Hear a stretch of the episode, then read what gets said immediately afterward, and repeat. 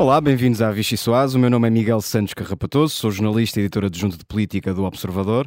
Tenho ao meu lado o mais talentoso cavaleiro do número 7 da rua João Saraiva, o Miguel Viterbo Dias, e as rabejadoras Rita Penela e Mariana Lima Cunha. É este grupo de forcados amador de Alvalade que me vai ajudar a explicar uma semana em que Augusto Santos Silva continuou a pegar o, o touro chega pelos cornos para alimentar as suas já indisfarçáveis ambições presidenciais. Ventura agradece e vai ouvindo os olés da bancada. É tudo uma fiesta, uma grande e lamentável fiesta. Quem anda a tentar fugir das bandarias da oposição é Carlos Moedas, que já tem quase mais polémicas, dramas e embaraços do que meses de governação. Mas descansem, caríssimos lisboetas, nativos e não nativos. Moedas está disposto a dar tudo. Um craveiro numa água furtada Cheira bem, cheira a Lisboa Nenhum presidente da Câmara até agora fez tanto como eu estou a fazer em relação à higiene urbana. Nenhum fez aquilo que eu fiz neste tempo, são nove meses.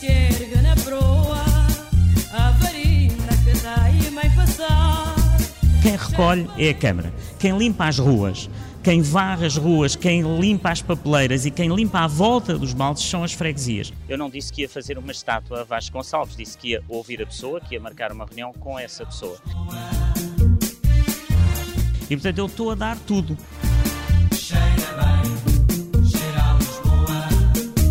Muito bem, agora vou deixar uh, o seguimento da reunião, uh, porque infelizmente vou ter que me ausentar à Sra. Vereadora Filipe Roseta. Quem também vai dando tudo é Pedro Nuno Santos, ainda mal refeito da vergonha que passou à custa do aeroporto. O socialista vai ainda assim entretendo-se num bate-boca com Luís Montenegro, que agradece naturalmente as investidas do ministro para se afirmar como novo líder do PSD. Nós por cá gostamos todos de um bom bailado, portanto, venha daí a refeição mais deliciosa da política portuguesa. Comece por ti, Miguel Viterbo Dias. Eh, Deixa-me para... desde já parabenizar-te pela melhor introdução de sempre da Vichy Soares. Gostaste? Eu sabia que ias estar enquanto não eleitor. Sei se é consensual. Com um grupo de forcados. Enquanto, enquanto eleitor do PAN, eu sabia são que ias gostar. consciência. eu sabia que ias gostar disto mesmo. Uh, para falar de, de Augusto Santos Silva e de André Ventura, é uma sopa presidencial. Tu escreveste sobre ela, sobre o tema, aliás, esta semana. Uh, isto é mesmo. serve muito bem aos dois. O que te parece? É, é, Parece-me a mim e a muitas pessoas dentro do Parlamento. Foi isso, pelo menos, que foram dizendo nesse texto que, que escrevi com a Inês André Figueiredo.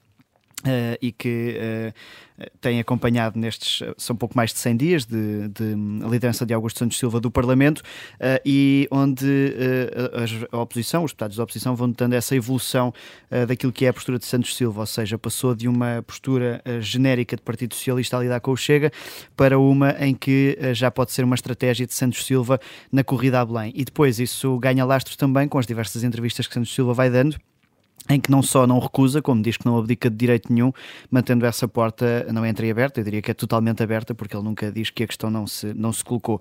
Eh, e, portanto, vai aproveitando eh, esse braço de ferro para ganhar esse lastro à esquerda eh, e para fazer uma coisa que eu acho que é inédita, que é utilizar o, o cargo de Presidente da Assembleia para hum, uma candidatura à Belém, não é? Já vimos partir, por exemplo, da Câmara de Lisboa, já vimos partir de, hum, de São Bento, do Primeiro-Ministro, e agora temos aqui também algo novo para acompanhar, que é a partir de, da Presidência presidência da Assembleia da República. Mariana Lima Cunha, eh, o que é verdade, ou melhor, o que é certo é que as sondagens que, eh, entretanto, foram divulgadas dão hipóteses muito uh, tímidas a Augusto Santos Silva de ser um candidato sólido a, a Belém em 2026. Esta estratégia, que, sendo verdade ou não, está uh, a produzir os seus efeitos, esta estratégia de, de Augusto Santos Silva pode ser de facto a, a alavanca de que precisa para ser o grande candidato agregador à esquerda, sobretudo porque há tantos, ou, ou há, há, muitos possíveis candidatos à direita com uh, aparentemente condições sérias de disputar o lugar? Eu quero só dizer, porque enquanto os ouvia estava a pensar que ainda sou do tempo, vocês também, em que Augusto Santos Silva dizia que esperava que o PS o libertasse para as suas funções profissionais, não sei se lembram disso, queria ser professor. Uh, Parece-me que é capaz de deixar isso para... que a carreira as pessoas de ideias. É difícil. Ele há de fazer a sua aula de despedida. Pronto, as pessoas mandam de ideias. Sim, em Belém, aliás, isso é um, isso é um hábito. Um, e, e, pronto, e enfim, de facto, Santos Silva parece estar em política quando não se rejeita uma hipótese é porque se, se admite essa hipótese ele parece admiti-la de forma muito veemente e muito voluntarista uh, na maneira como tem falado nas entrevistas. A questão sobre se, mesmo com tendo ele percentagens ainda baixas nas sondagens, obviamente ainda falta muito tempo, é, é, interessante porque mesmo no PS não há certeza de que a estratégia possa enfim, eh, percebe-se o primeiro impacto que está a ter e percebe-se a intenção.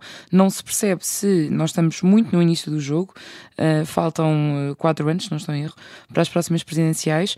Uh, e, e, há algumas dúvidas de que possa ser uma estratégia consistente e que não leve uh, próprio Santos Silva a dar tiros no pé um, enquanto a conduz. Eu ontem falava com um dirigente do PS que uh, comentava precisamente que ironicamente, a afirmação de Santos Silva para, eh, como candidato a Belém dependia da afirmação que o Chega a conseguir fazer durante estes anos, ehm, se se vai naturalizar no sistema, se vai eh, começar a ser mais, enfim, ignorado pelo resto da oposição e que dependia da evolução do próprio contexto parlamentar uma, da, uma das ideias era se, será que estes, estes motivos que parecem levar Santos Silva a Belém vão permanecer válidos daqui a uns anos. E, portanto, embora no PS ele seja visto uh, como um nome, enfim, evidente no sentido do percurso que tem, um extensíssimo, mais tempo em cargos governativos e etc. Há essa preocupação de como é que a situação vai evoluir e aí é uma gestão muito difícil que Santos Silva tem de fazer durante é anos, não são meses. Maratona, não é? Não é? Exatamente. exatamente. Muito bem, uh, Rita Penela, vou-te servir a segunda sopa, sopa de diabo. O diabo. Quem é que é o diabo? Quem é que é o diabo? Perguntam apareceu. Eh, perguntam bem. Finalmente apareceu. Olha, finalmente Ele apareceu o diabo. Mas ninguém esperava que fosse Na antecâmara do governo. Uh, Distraíram-me. Uh, Rita Penela, sopa de diabo para, para falar naturalmente de Carlos Moedas, não porque ele esteja endiabrado, mas porque aparentemente a, a, a Câmara de Lisboa está assombrada e, e Moedas tem, tem dado mais tiros no, nos pés do que alguma vez seria possível de imaginar. Pergunta para Queijinho: o que passa-se com Carlos Moedas? Gosto que me ponhas sempre perguntas muito concretas, que é para eu também não poder fugir muito, não é? Fico aqui dentro das linhas, não posso. Espraiar Exato, tá, estás a o teu raciocínio. Uh, uh, pois o que passa-se é, é, está a ser difícil, não é? Uh, aparentemente o problema até nem tinha sido criado diretamente por ele, não é? Tinha sido ali uma coisa mais entre o próprio Luís Newton, isto voltando à semana passada e, à, e ao chumbo na Assembleia Municipal, entre o, aquilo que, que, que, saiu, ou que se conseguia deduzir, aliás, é que seria uma coisa mais pessoal entre o Newton e, e a vereadora Filipa Roseta, eh, mas entretanto as coisas foram-se precipitando durante a semana, foi uma semana atribulada ou intensa. Que? É? acabou com a promessa de um busto para Vasco Gonçalves, que não era uma promessa, era... Que não era uma promessa, e aí, aí acho que um descuido pode ter sido Carlos Moedas a ser traído pela simpatia uh, e pela, pela proximidade que tem aos eleitores e aos, e aos cidadãos lisboetas, uh, que é muito comum ver-se em Carlos Moedas mesmo na rua e na campanha eleitoral. Tiveste a oportunidade de, também de ver isso. Também preciso da tua ajuda nessa parte, já que eu estive a norte a cobrir a campanha autárquica e tu é que ficaste aqui por Lisboa, mas creio que terá, poderá ter sido mesmo uh, Carlos Moedas a ser traído pela sua simpatia, a sua disponibilidade. é a típica pessoa que não parece conseguir dizer que não a ninguém e isso pode não ser incrível para uma pessoa que desempenha funções de presidente da autarquia. E, e posto isto, uh, Carlos Moedas, se continuar assim, arrisca-se a ficar sem um busto dele próprio, dele próprio, porque vai ser uma nota de rodapé na história da Câmara Municipal de Lisboa. Uh, há condições, ou acreditas que há condições para que uh, Carlos Moedas e a coligação Novos Tempos venha arrepiar caminho e, e, e deixe de cometer tantos erros? E acho que. E já agora deixa-me fazer uhum. outra pergunta complementar, que é se notas que a oposição, nomeadamente o PS, mas também os partidos mais à esquerda, estão um, a apertar o cerco a Carlos Moedas. Eh, acho que não, esta semana, por exemplo, não creio que tenha sido necessário. Faz lembrar um bocadinho António Costa a assistir na bancada a, ao caos acontecer e até porque não, não se ouviram muito, porque infelizmente para cá as moedas e para o executivo as coisas precipitaram-se um bocadinho em, em, roda livre. Neste caso, o, o, partido que mais oposição fez a Carlos Moedas foi o, o parceiro de coligação, de, além do PST, claro, mas foi o parceiro de coligação CDS que logo veio gritar a, a, muito enfurecidamente que jamais aceitaria um busto ou uma estátua de Vasco Gonçalves Gonçalves. Se calhar perderam o número de telefone de Carlos Moedas para ligar só para confirmar se Achas a coisa que tinha a coligação corrido. precisa de terapia uh, e já agora o PS de Lisboa também. Era, era o que eu ia dizer, é que a terapia pode estar a horas, não é? A partir das 6 da tarde entramos aqui num mês de férias e se calhar é mesmo isso que, que a Câmara de Lisboa está a precisar, ou, ou pelo menos ali uh, as hostes políticas na Câmara de Lisboa e que não sei se está nos planos de, de Carlos Moedas ou não, fazer aqui alguns ajustes na, na, na parte mesmo de, de variação, estava-me a faltar a palavra, ou de, de pessoas que estão a trabalhar nos vários gabinetes, porque aquilo que se ouve muito e, e o ambiente que, que, paira, mesmo a nível dos serviços da Câmara Municipal, é que ainda está tudo muito caótico a, a tentar palpar terreno, uh, mas já estamos em julho, não é? As autárquicas foram em setembro, para quem já não se lembra, uh, e já o argumento de acabarmos de chegar e ainda estamos a, a tentar tomar o pulso à coisa já não colhe há muito tempo. E, e, se não se resolve a coisa na reentrée de setembro, temo que aí sim a oposição começa a fazer mais barulho. E a estratégia da vitimização foi enterrada pelo próprio PSD, portanto está difícil correr aqui outra narrativa para justificar o Estado muito da nação. Muito bem, teremos, é uma suspeita minha, teremos muito mais oportunidades para falar de Carlos Moedas e das confusões na Câmara de Lisboa. Vou servir a nossa última sopa uma sopa rica, rica porque envolve Pedro Nuno Santos, que está muito entretido em, em fazer um troca de argumentos pública com Luís Montenegro à custa do aeroporto. Começo por ti, Miguel. Um, esta é uma estratégia que serve ambos, pelo menos é essa a minha leitura. Pedro Nuno Santos tem que recuperar a face depois do aquilo que, da encrenca em que se meteu. Luís Montenegro não tem melhor adversário que o grande Belzebu do PS, o rosto da ala radical uh, socialista. Portanto, uh, achas que os dois estão deliberadamente uh, a alimentar este, este circo mediático e político? O, o, eu acho curioso porque tu só me colocas questões em que os dois beneficiam. É Santos Silva e o Chega, agora Pedro Nuno Santos e Luís Montenegro. Não devias expor um a minha central, falta de criatividade. Sou um bloco central de... de... Tens de ser senador e dizer perde o país, perde o regime. Ou ganha, neste Ou caso, ganha. com a vivacidade do debate. Não, sobre isso, o, a, essa do, por acaso até foi uma pergunta que hum, a Inês Ameixa fez no Vox Pop no Congresso do PSD, que era, uh, perguntou aos militantes quem é que, os, quem é que preferiam que Luís Montenegro defrontasse em 2026, se Pedro Nuno Santos ou, ou António Costa. E Pedro Nuno Santos pode estar aqui já a achar que vai ser diretamente com ele e, portanto, vai uh, querendo falar diretamente com Luís Montenegro, que vai dizendo que para já quem fala é com o Primeiro-Ministro e não com, com o Ministro. E um, ontem deixou-lhe essa crítica ao lado de Carlos Moedas, que, por outro lado, andou aos abracinhos a Pedro Nuno Santos também. no início desta um triângulo amoroso. Esqueci-me de falar sobre isso. Carlos Moedas aparentemente é, não recebeu. É mesmo um triângulo amoroso. Carlos Moedas não recebeu o um memorando. que, não, que não é para ser amigo de Pedro Nuno Santos. é para ser amigo de Pedro Nuno Santos. Nós aqui somos amigos de toda a gente, mas uh, Mariana Lima Cunha pedia-te para comentares Pedro Nuno Santos, mas uh, de uma forma diferente. Luís Montenegro disse que o socialista não acerta uma, aparentemente os seus camaradas de partido uh, dizem que Pedro Nuno Santos acerta e acerta muito porque anda confortavelmente a fazer o seu caminho, a sua volta olímpica pelas estruturas do PS para preparar a sucessão de António Costa. Sentes que Pedro Nuno Santos, apesar da, mais uma vez, da encrenca em que se meteu à, à boleia do novo aeroporto, está com o partido perfeitamente controlado? Um, eu, eu, não invejo a sorte de Pedro Nuno, de facto, como vocês estavam a falar, que é auto-infligida, não é? De agora andar todos os dias a falar do aeroporto e da necessidade de haver consenso, depois de ter dado um murro na mesa e de ter dito que já chega, que temos de parar de esperar pelo aeroporto.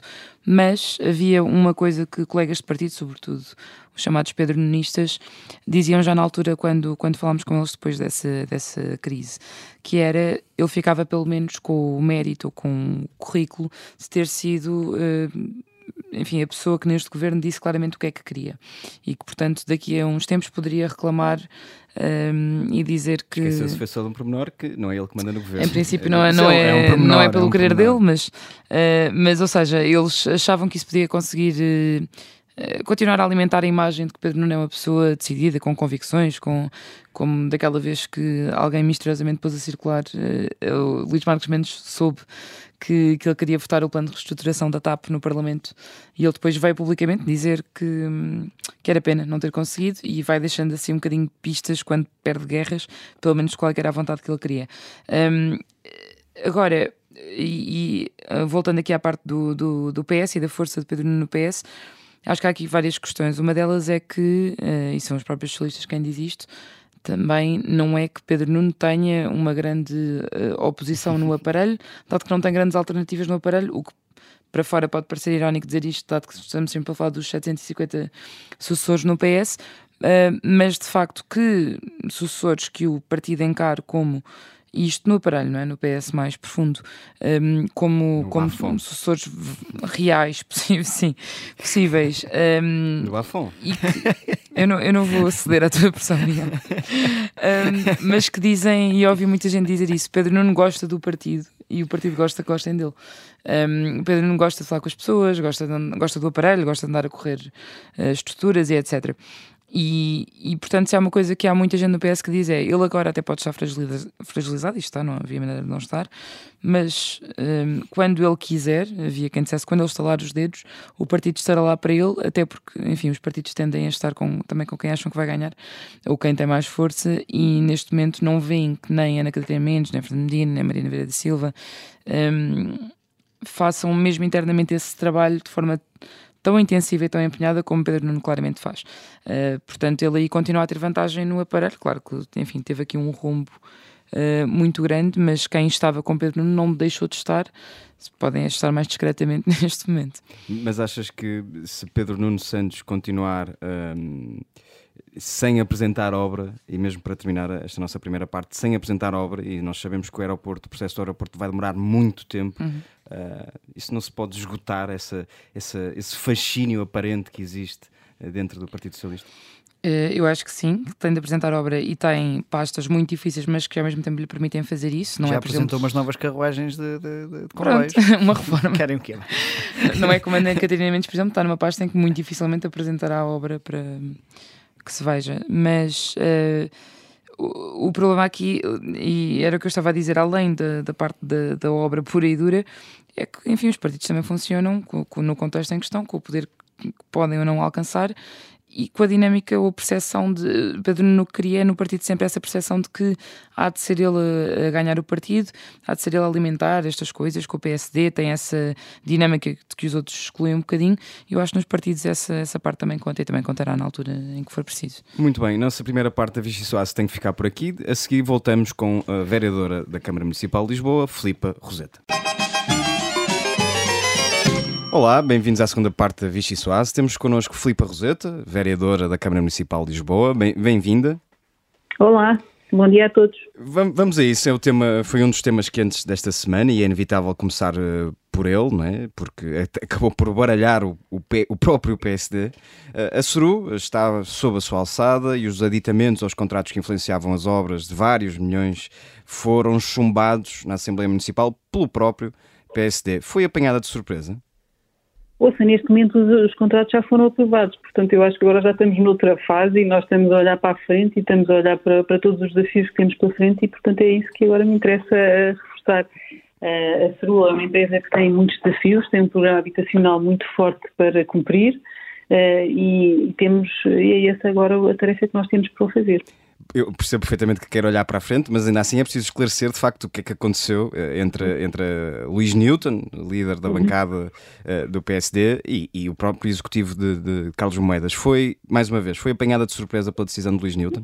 Está, eu acho que isso já está esclarecido, portanto agora já é notícias do passado. E eu só estou aqui, os novos, os novos tempos são tempos para olhar para a frente e não são para olhar para trás, não são tempos de passado. E nós temos que realmente dizer isto com muita clareza a Lisboa, portanto nós temos que olhar para a frente e ficar focados nos problemas das pessoas, nos problemas dos, dos, dos lisboetas, e é isso que nós estamos a fazer. Portanto, olhar para a frente e resolver todos os nossos problemas. Esse já está ultrapassado, os que aparecerem serão ultrapassados e nós temos uma, um enorme desafio pela frente, seja na habitação, seja nas obras, que são os dois cores que eu tenho, uh, e temos muitas, muitas coisas para resolver. Neste momento, por exemplo, uh, o edifício da Quinta do Ferro, que foi o primeiro que nós lançámos precisamente pela CERU, já pode então avançar. Uh, houve um concurso de arquitetura aberto a todos os arquitetos, que é uma postura bastante diferente da própria CERU relativamente à encomenda. Uh, já temos o vencedor, a exposição está agora na Ordem dos Arquitetos para quem quiser ir ver, uh, para ver todas as propostas que foram feitas e aquela que foi escolhida.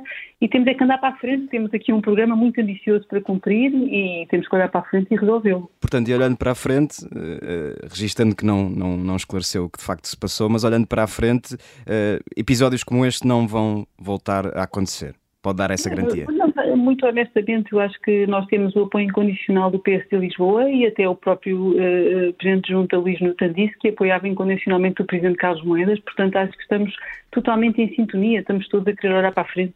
E de facto o programa é ambicioso e portanto temos que o cumprir. Uh, os tempos são novos, não são tempos de, do passado. E portanto é isso que nós queremos transmitir a Lisboa. Novos tempos, novos projetos, resolução de problemas ambição e execução. Deixe-me só ir aqui à reunião de Câmara desta semana. A vereadora do Bloco de Esquerda, Beatriz Gomes Dias, foi bastante crítica da condução dos trabalhos. Eh, teve ali um, uma ligeira alteração ainda na, durante a, condução dos trabalhos feita pelo Presidente e depois foi Filipe Roseta que assumiu uh, e voltou a gerar-se ali um momento mais tenso com a vereadora a dizer inclusivamente que se, trata, que, que se tratava de discriminação ou que aquilo podia ser um exemplo de discriminação de pessoas não brancas nos locais de trabalho. Há discriminação na condução dos trabalhos autárquicos? Eh, eu acho que eh, peço a alguém que queira realmente ter esta visão do que se passou, eu diria que é público o vídeo e podem ver aquilo que, se passou precisamente nesse momento. Portanto, eu conheço a, a senhora vereadora Beatriz há muitos anos, portanto, ela foi deputada comigo na Comissão da Cultura e sempre trabalhámos bem juntas, portanto, não, eh, tivemos até juntas em alguma, alguma, algumas, algumas propostas, nomeadamente a questão da eh, que é uma obra que está em curso e que nós queremos que seja o mais transparente possível. Portanto, a obra da SEC está a ser liderada pelo Ministério da Cultura, mas que é uma obra complicada, que nós queremos que acabe e que, que, e que seja o mais transparente possível. Portanto, não vejo isso. Eu agradeço a quem realmente quiser que veja o vídeo para ver exatamente o que aconteceu.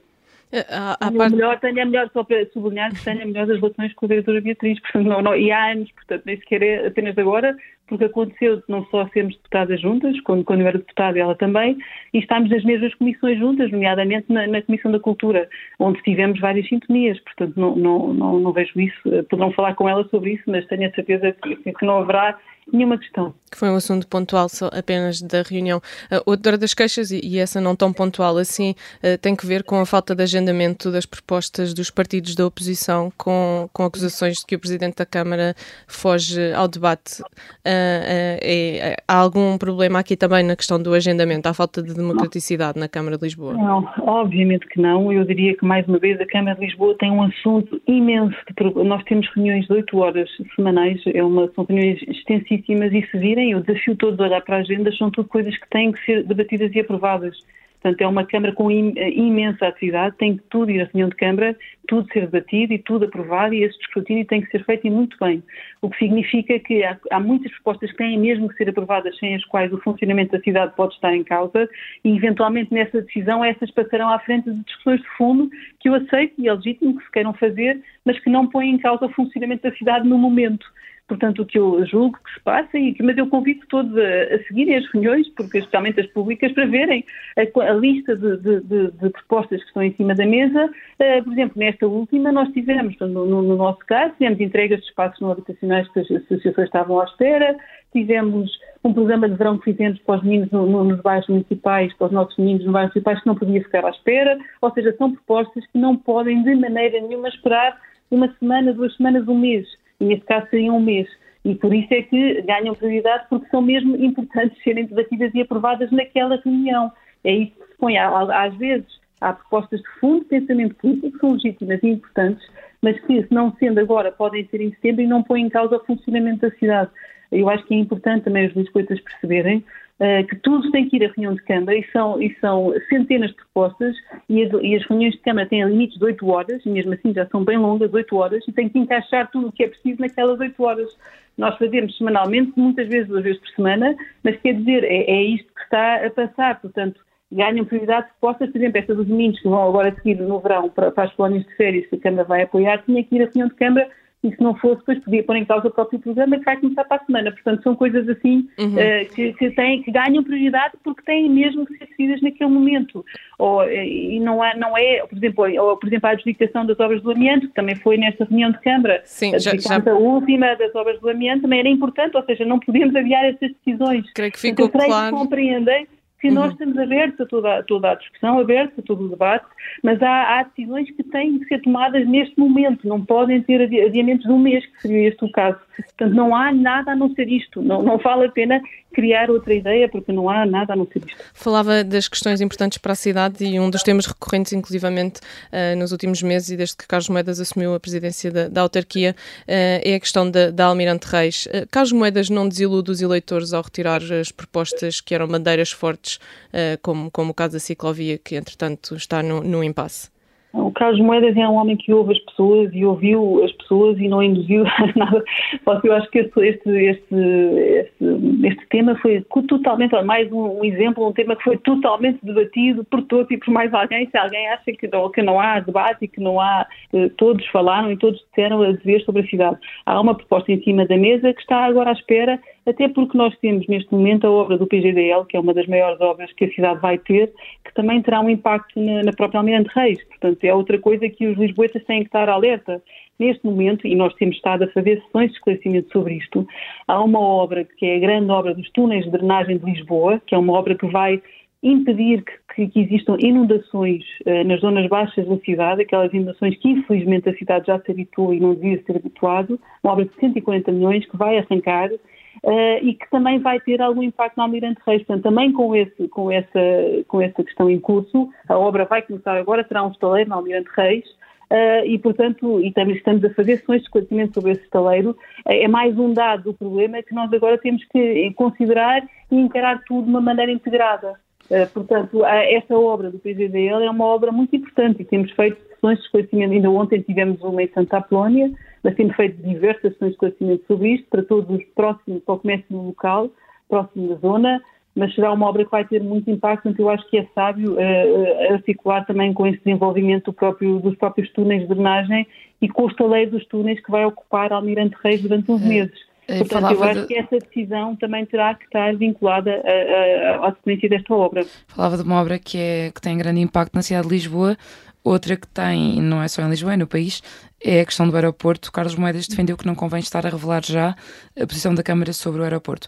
Não é importante conhecer a posição da Câmara sobre, lá está, uma das obras mais importantes até para o país nas últimas décadas? Moedas, todos conhecem a posição de Carlos Moedas, que é o aeroporto tem que funcionar e o Governo já devia ter tomado posição há sete anos atrás. Mas não é? isso não é uma posição sobre o que ele e o PSD acreditam? Também, também todos conhecem a posição do, do, do, do Sr. Presidente Carlos Moedas, uh, que, o, que a Câmara tem que ser uma, um, um mediador entre o Governo e, e o maior partido da oposição e tem que haver uma situação de consenso sobre isto. Até o Sr. Presidente da República já disse, isto é uma das maiores obras do país, tem que haver um consenso sobre isto. Isto não pode ser uma coisa tratada com ligeireza e com, e com, e com as pessoas a porem-se em cantos, uh, que é isto que o Sr. Presidente tem dito, sem, sem capacidade de diálogo. Temos que ter capacidade de diálogo. não pode existir só se houver clareza de propostas.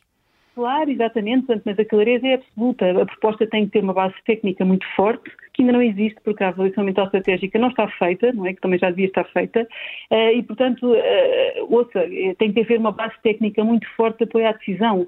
Há uma, quando tomamos decisões destas naturezas, tem uma base técnica de suporte isto não pode ser uma, uma, um, na mesa ou uma, uma ideia política. Portanto, eu diria que é sábio, são sábias as palavras do Sr. Presidente da República quando diz que isto tem que ser uma situação de consenso e também sábias as palavras do Sr. Presidente da Câmara quando diz que a Câmara tem que ser um mediador entre o Governo e o maior partido da oposição, neste caso o PSD, para garantir que será uma solução estável e que isto anda para a frente. Quer dizer, anda há sete anos uh, com esta conversa uhum. e, na verdade, não se passou nada, não é? Nos últimos sete anos. Portanto, eu acho que, acho que as posições são sábias e são seguras e é isto que nós queremos. Posições sábias, seguras, de consenso e de bom senso. Uhum. A queixa mais recorrente de Carlos Moedas à frente do Executivo tem sido de estar a ser vítima de forças do bloqueio. A oposição está a impedir o, o atual Executivo de governar? A oposição já nos permitiu fazer algumas coisas interessantes que eu aproveito para relembrar, nomeadamente os 40 milhões que foi o reforço para a empresa municipal de Gebalis, eh, que foi uma, o maior reforço que esta empresa da habitação municipal já recebeu desde sempre e que vai permitir atacar a questão do, do, do, das habitações vazias. Isso aí foi uma enorme, foi bastante, uma proposta bastante divulgada pelo Sr. Presidente Carlos Moedas também ainda, ainda ontem na, na reunião do Conselho Geral dos Trabalhadores, portanto é uma, é uma decisão importantíssima e que a oposição nos apoiou, portanto aí... Hum, mas as queixas bloqueio existem ou não? Outra, outra coisa que também a oposição nos apoiou a fazer foi o, o subsídio de apoio à renda, que eu acho que também gostava de destacar, que está agora aberto para as pessoas que nos ouvem uh, e que sentem agora um aperto de, com, com, estas novas, com, a, com, as circunstâncias económicas, não é? E que podem eventualmente dirigir-se à Câmara Municipal para ter um apoio à renda uh, que ajuda a pagar as contas ao fim do mês. Também nos apoiaram aí, portanto, têm-nos apoiado pontualmente em algumas decisões. Também mas, na questão mas então do, acha que está a contar com uma oposição colaborante? Na, nos sítios, nas situações onde há consenso estão a colaborar e noutras não. Pronto, eu sei que isto é, isto é normal, isto é legítimo. Uh, onde há consenso avançam, onde não há consenso não avançam. Filipe Roseta, mas isso acaba por ser um bocadinho contraditório com aquilo que, que, Carlos Moedas disse ainda no Congresso do PSD, quando, não, e cito, não, não. ganhei a Câmara Municipal de Lisboa, mas o PSD não, acredita, o PS pensa que manda na Câmara de Lisboa, estão muito enganados, é ou seja, isto é um discurso de alguém que se sente obstaculizado o Presidente Carlos Moedas jamais, em tempo algum, irão encontrar alguma divergência entre a minha visão e do Sr. Presidente Carlos Moedas, que é uma das pessoas que eu mais admiro e que cada dia, cada dia que passa mais admiro, saiu da sua vida pessoal confortável para se dedicar à cidade e para se dedicar ao país. Portanto, concordará com Carlos Moedas quando Carlos Moedas diz que o PS pensa que manda na Câmara de Lisboa? E jamais, e concordarei sempre com Carlos Moedas e jamais entrarei nestas explorações de coisas pequenas quando na verdade o que me interessa é os conteúdos e são as propostas. Eu acho que então o PS manda na Câmara de Lisboa? Como disse Carlos Moedas? Não, obviamente quem manda. Não, mas uh, desculpa, o Carlos Moedas não disse isso, eu estava lá. O PS estava, pensa que manda. Eu estava lá no Congresso e obviamente que Carlos Moedas não disse isso. Quem manda na Câmara de Lisboa, quem lidera a Câmara de Lisboa é Carlos Moedas. Eu corrijo. Ponto. A citação isso correta é, um é o PS é um pensa que manda na Câmara de Lisboa. Corrijo. Um presidente, um executivo. Um presidente, um executivo. E é um presidente que nós temos a sorte de ter eh, à frente da nossa Câmara, que, que se deixou uma vida confortável para estar numa aventura uh, muito difícil que ele muito, mas que ele faz muito, que ele realiza, que é tornar esta cidade uma cidade melhor. Portanto, é isto que está a acontecer e é isto quando as nossas propostas são de consenso há apoio, quando não são, não há, não há apoio. Ainda assim, que... a esquerda fala numa estratégia de vitimização permanente de Carlos Moedas uhum. para colher dividendos eleitorais. Os lisboetas percebem que ao fim de tão pouco tempo Moedas lamenta não conseguir fazer mais por causa da oposição. Ouçam, eu volto a repetir só na minha área, nós entregamos 500 casas, a sério, 40 milhões para a e do subsídio de rede, um concurso certo, novo mas, mas o Presidente da Câmara tem feito essa, é, essa, essas queixas. Nós, é, lançámos a Quinta do Ferro, lançámos a Marvila e que temos os transportes coletivos gratuitos também com o apoio de toda a oposição. Portanto, ouça, é a ideia de que nós estamos a fazer, estamos a fazer, estamos a fazer acontecer com muitas negociações para conseguirmos que as propostas passem, uh, mas estamos a fazer acontecer. Não vale a pena, os lisboetas veem e vão ver quando tiverem os transportes gratuitos a funcionar por mais de 65 anos, que é uma das grandes conquistas do Presidente e que foi uma das grandes promessas eleitorais. Portanto, nós vamos fazer acontecer. Às vezes demora mais nas negociações, porque há, há negociações que têm que ser feitas e que têm que ser, porque não temos a maioria absoluta, então teremos que fazer negociações, como por exemplo aquele concurso para, para, para as pessoas que nem estavam, para a habitação, que nem tinham acesso a renda apoiada nem acessível, um concurso específico não existia, foi muito negociado com a, com a, oposição, tem que ser negociado, demora mais tempo, mas lá chegaremos.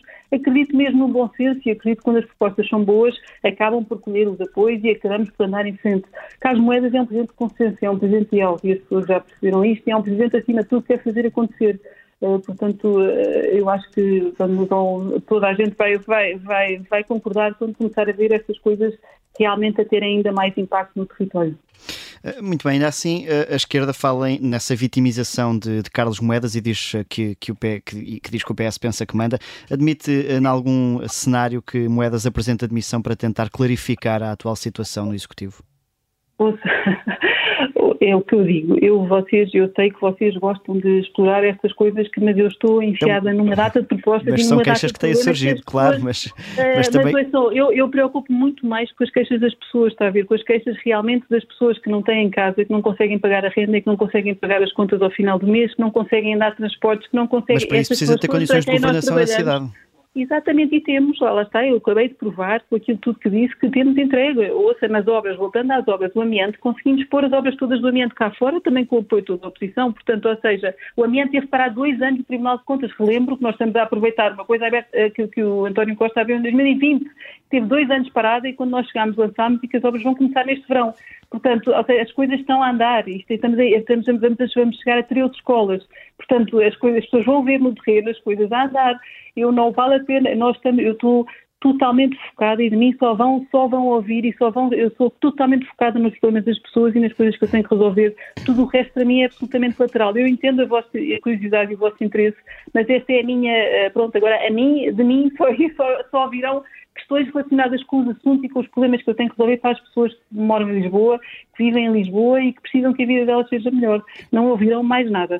Já percebi que está a fazer um grande esforço para tentar. Não, não, não, não, não, deixa-me deixa terminar. Prazer, está a ser um prazer, não é? Esforço não, não, não. Tenho, agradeço, e agradeço. Não, agradeço não, não consegui terminar a minha pergunta, mas, mas, está a fazer um esforço para normalizar o que é um, um debate democrático, eh, que se quer democrático na Câmara de Lisboa. Percebo que, que tem essa, esse essa intenção nesta entrevista. Deixe-me só então fazer uma pergunta sobre o PS. Acredita que com o decorrer natural do mandato de Carlos Moedas, o PS possa vir a uh, uh, intensificar a oposição que faz uh, ao atual Presidente da Câmara? É, é assim, eu muito honestamente, a minha única intenção é mesmo transmitir às pessoas aquilo que estamos a fazer, até para saberem. Por exemplo, o subsídio à renda é importante que saibam, portanto, eu aproveito estes momentos de divulgação para divulgar aquilo que estamos, para divulgar aquilo que nós estamos a fazer, porque acho que é importante que passe tudo o resto é, é o que é que o PS pensa ou deixa de pensar, na verdade, não, não, não é uma coisa que me preocupa, não me ocupa os meus momentos, o meu pensamento e os meus dias.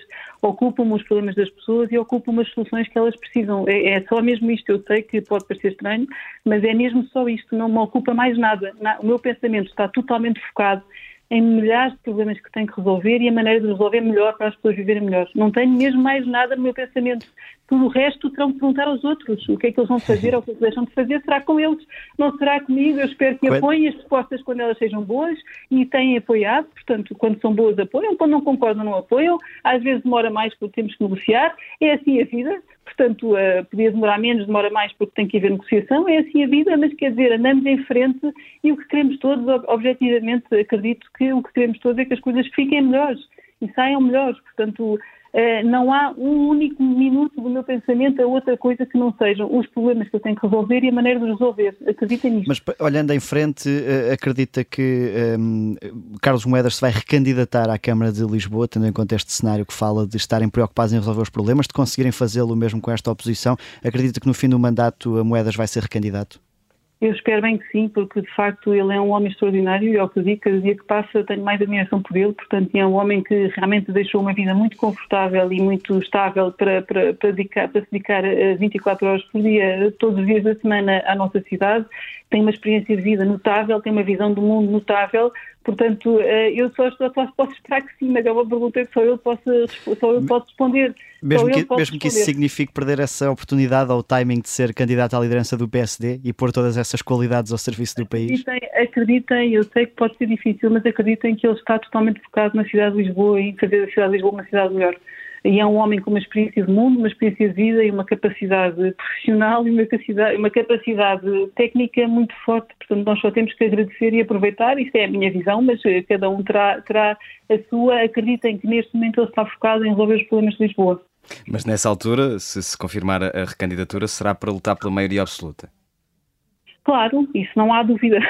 Mesmo que as relações com o PS sejam perfeitamente saudáveis. Não? Isso aí eu diria que não há dúvida, porque até seria um reconhecimento do trabalho que estamos a fazer. Isso era sempre mais, isso aí seria sempre uma, é sempre simpático sentir que a cidade agradece e vê o trabalho que estamos a fazer. Portanto, é óbvio que esse é sempre um cenário desejável, mas a, a democracia é o que é e as pessoas estarão e cá estaremos para cumprir os desejos de Lisboa. Portanto, é sempre essa a nossa missão, seja qual for o desejo de Lisboa. Mas é claro que para nós seria um reconhecimento e uma honra fosse com maioria absoluta. Muito bem. Eh, Filipe Roseta, vamos avançar para o segundo segmento da nossa entrevista, o segmento chamado Carne e Peixe. Só pode escolher uma de duas opções. É um exercício, ui, ui, ui, É um exercício difícil, mas lúdico e divertido. Vai perceber porquê. Uh, venha daí a trilha. Preferia almoçar à Beira Rio com Inês Drummond, vereadora do PS, ou com Luís Newton? Com os dois, honestamente é difícil. Tenho muita simpatia pelos dois. Muito bem, muito bem. Vamos ver se agora consegue escolher uma das duas. Preferia ser ministra de um governo de Luís Montenegro ou de Carlos Moedas? Eu sou, ouçam, a sério, eu sou professora universitária de coração e adoro ser autarca, é a única coisa que eu tenho em mãos. Peço desculpa que eu já percebi que estou a furar o jogo, mas olha o que é, pá. Uh, e é, a quem é que daria uma casa, Rui Rio ou Pedro Passos Coelho? Se tivessem a precisar. Tenho, uh, o maior, é sério, vocês vão ter muitas dificuldades comigo, porque eu tenho o maior dos respeitos pelos dois, portanto é mesmo, e aliás já disse publicamente, portanto, e, e nenhum deles eh, não, não, não daria nenhum, porque não estão nos meus, na minha lista dos 6 mil, que são os meus prioritários. Portanto, Vamos tentar com pessoas fora da área do PSD. Em quem é que votaria para Presidente da República? Augusto Santos Silva ou Gouveia Melo? Eu aí acho que fosse mesmo, uh, uh, não sei, isto é uma boa pergunta, mas isto é uma boa pergunta, mas eu diria sem qualquer, eu diria assim à partida sem pensar muito que o VML. Muito bem, muito bem, uma escolha, mesmo, mesmo a terminar, conseguiu uh, escolher, respeitar aqui as regras do jogo. Agora, é só na última, só numa, pronto. Agora, como, como isto não é só da nossa parte, também terá o direito de servir uma sobremesa, no caso, uma música. Que música é que nos traz e porquê? Uma música maravilhosa, uh, Natália Correia e Amália. Porquê? Porque sempre que uh, são duas mulheres magníficas e eu uh, gosto imenso de mulheres magníficas. A Natália foi uma mulher que muito uh, acompanhei que eu, tive a sorte na infância de ser muito presente, porque era uma das melhores amigas da minha mãe, e é uma pessoa que tem uma força e uma luz que, quando a pessoa se sente um bocadinho mais desmotivada, uh, eu gosto de ouvir porque sinto muita força. Eu, eu gosto de ir ao terreno, ainda agora estive nos bairros, porque vejo mulheres em todo o lado, e quem está no terreno a ajudar as pessoas no seu dia a dia são mulheres, mulheres magníficas, forças, forças da natureza, fontes de luz, que nunca desistem de coisa nenhuma. Eu sempre ouço essa música, penso na Natália, penso nelas e na ideia do que aconteça ou que acontecer, nós temos é que resolver o problema das pessoas e as mulheres são forças magníficas da natureza que nós temos que aproveitar mais, mais, mais, cada vez mais, dar-lhes mais espaço, dar-lhes mais voz, dar-lhes mais mais potencial. Portanto, é mesmo uma, um hino de homenagem às mulheres, àquelas que eu já tive na minha vida e àquelas que eu tenho todos os dias da minha vida e àquelas que eu espero ainda vir a ter. Filipe Roseta, muito obrigado por ter vindo à Vichy Soase. Foi um gosto tê-la aqui. Muito obrigada e eu agradeço-vos. Eh, o nosso programa, caros ouvintes, vai de férias, nós também merecemos ir a banhos. Voltaremos com mais força, eh, de preferência um bocadinho mais bronzeados, algures em setembro. Muito obrigado e até à próxima. Amores eu tenho, amores eu tenho.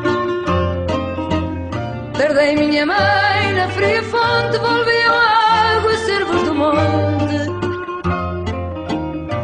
Amores eu tenho, amores eu tenho. Escondes, filha, por teu amigo. Servos do monte não volvem o rio. Amores eu tenho, amores eu tenho teu amado filha que escondes, o mar não volve em servos do monte. Amores eu tenho, amores eu tenho. Amores eu tenho, amores eu tenho. Amores eu tenho, amores eu tenho. Amores eu tenho.